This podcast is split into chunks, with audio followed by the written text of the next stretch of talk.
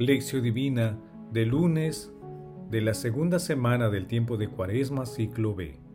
No juzguen y no serán juzgados. No condenen y no serán condenados. Perdonen y serán perdonados. Den y se les dará. Lucas capítulo 6 versículos de 37 al 38.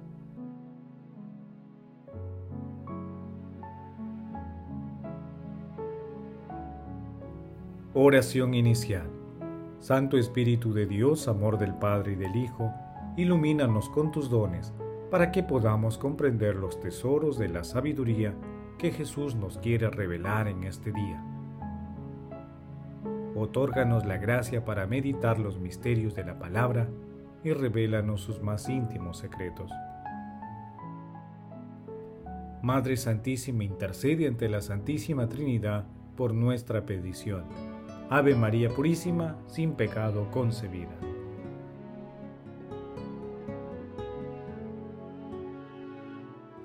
Paso 1. Lectura.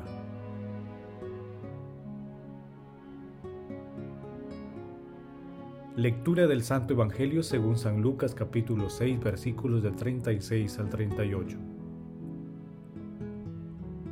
En aquel tiempo dijo Jesús a sus discípulos, sean compasivos como el Padre de ustedes es compasivo. No juzguen y no serán juzgados. No condenen y no serán condenados. Perdonen y serán perdonados. Den y se les dará. Recibirán sobre el regazo una medida generosa, colmada, remecida, rebosante. Porque la medida con que ustedes midan también se usará para ustedes. Palabra del Señor Gloria a ti, Señor Jesús.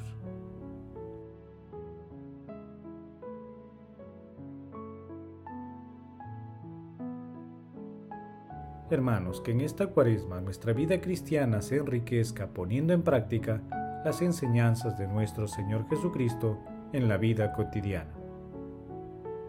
El pasaje evangélico de hoy forma parte de un conjunto de textos que están referidos al amor al prójimo este conjunto de textos se denomina Amor a los enemigos y está ubicado en el capítulo 6 de Lucas, versículos 27 al 38. El fragmento de hoy resulta uno de los atributos fundamentales de Jesús y de Dios Padre, la misericordia. Es una pincelada de la imagen de la bondad y generosidad de Dios Padre en el premio que promete si se ama al prójimo y a los enemigos, aplicando constantemente la misericordia sobre justos e injustos. Además, debe conducirnos a la práctica de la corrección fraterna, tal como podemos leer en el capítulo 18 de Mateo, versículos 15 al 18 y 21. De manera resumida, Jesús propone un programa que llevado a la práctica debe conducirnos a cambiar el mundo a lograr una sociedad basada en el amor, la bendición, la oración, el perdón, la solidaridad y la justicia.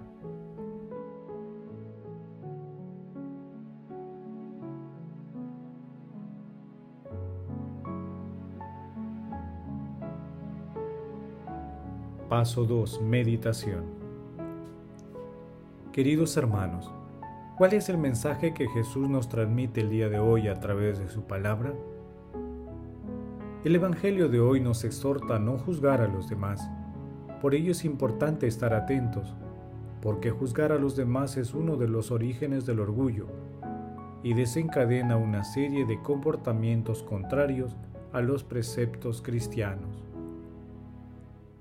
Algunas veces por aferrarnos a nuestros prejuicios y temores, impedimos el acercamiento de personas que se han enemestado con nosotros, lo cual nos recuerda las palabras de nuestro Señor Jesucristo en el capítulo 6 de Lucas, versículo 42, cuando nos dice, ¿Cómo puedes decir a tu hermano, déjame sacarte la paja de tu ojo, cuando no ves la viga en el tuyo? Tengamos presente que el juicio viene de la justicia y el perdón de la gracia. Por eso, no juzguemos y seamos misericordiosos. San Agustín nos dice, el papel de la misericordia es doble, perdonar las injurias y dar pruebas de humanidad. Ambos los compendió brevemente el Señor diciendo, Perdonad y seréis perdonados, dad y se os dará. Esta actividad vale igualmente para purificar el corazón y poder así contemplar con pura inteligencia, en cuanto sea posible en esta vida, la inmutable sustancia de Dios. Hermanos, hoy es una ocasión propicia para formularnos las siguientes interrogantes. ¿Soy proclive a juzgar y condenar el comportamiento de los demás? ¿Cómo compartimos la misericordia de Dios con los demás? ¿Por qué me es fácil o difícil perdonar a quienes me ofenden? Que las respuestas a estas preguntas nos permitan identificar las causas de nuestros comportamientos contrarios a lo que nos exhorta nuestro Señor Jesucristo y nos conduzca a iniciar el cambio que Él misericordiosamente espera de nosotros. Jesús nos ama.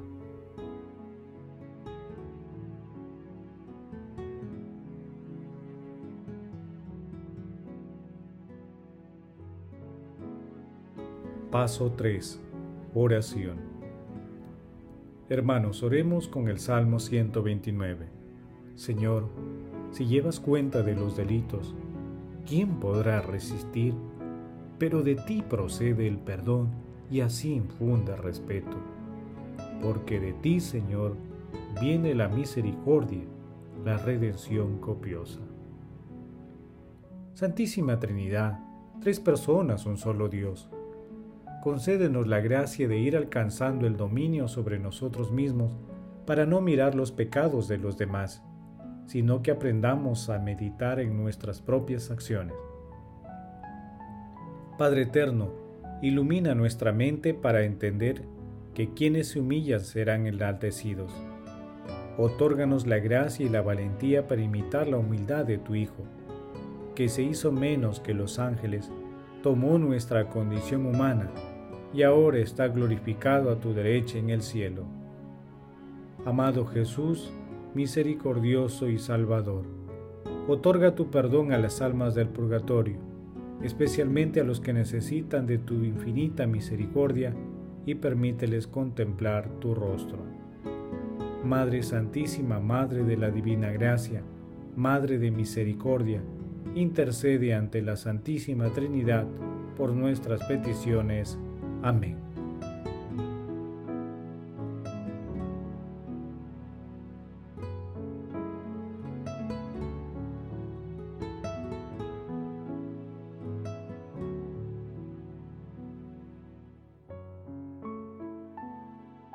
Paso 4.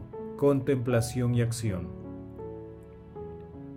Jesús, en el silencio de nuestro corazón contemplamos cómo en medio del dolor de tu crucifixión nos diste ejemplos maravillosos de tu misericordia, cuando mirando la acción de tus verdugos te diriges a Dios Padre y le dices, Padre, perdónalos porque no saben lo que hacen. También, Señor, cuando compadecido por el arrepentimiento del buen ladrón y ante su petición de misericordia, acuérdate de mí cuando estés en tu reino, le respondes, hoy estarás conmigo en el paraíso. Contemplemos al Señor con la lectura de un escrito de Enrico Maceroni.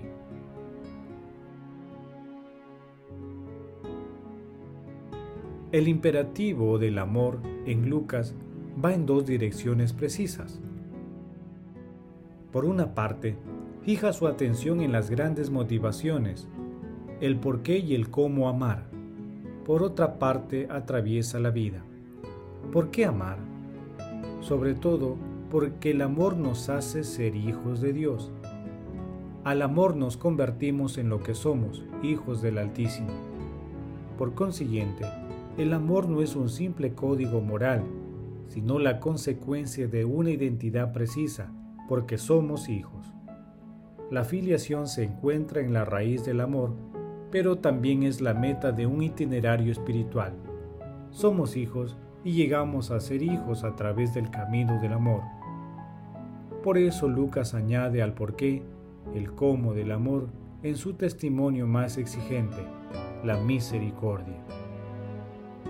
Solo se puede quebrar la espiral de la venganza, el furor del odio, mirando lo alto, a la paternidad misericordiosa de Dios, que llama a todos a la unidad del amor.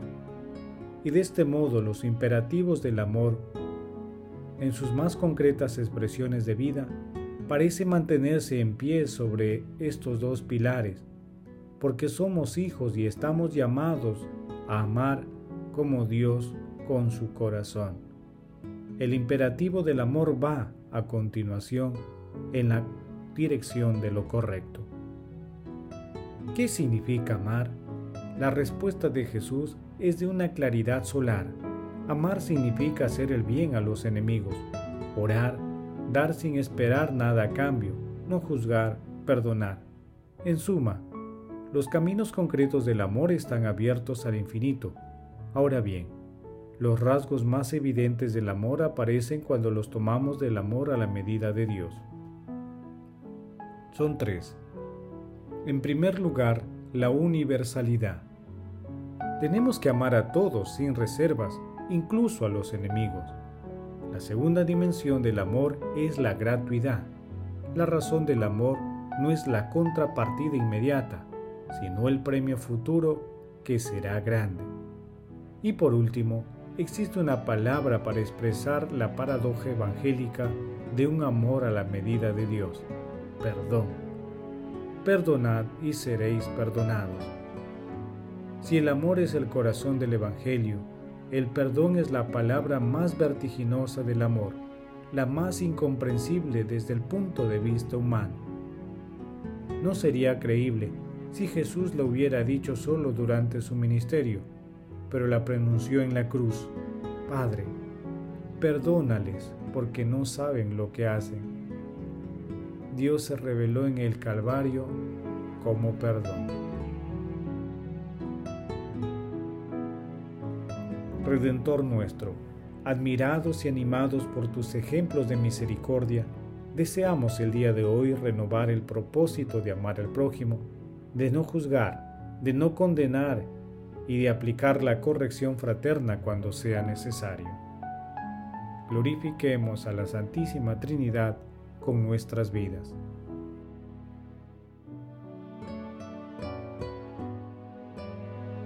Oración final. Gracias Señor Jesús por tu palabra de vida eterna. Que el Espíritu Santo nos ilumine para que tu palabra penetre lo más profundo en nuestras almas y se convierta en acción. Dios glorioso, escucha nuestra oración. Bendito seas por los siglos de los siglos. Madre Santísima, intercede ante la Santísima Trinidad por nuestra petición. Amén. El Señor esté con ustedes y con tu Espíritu. La bendición de Dios Todopoderoso, Padre, Hijo y Espíritu Santo, descienda sobre ustedes y les acompañe siempre. Amén. Bendigamos al Señor Demos gracias a Dios.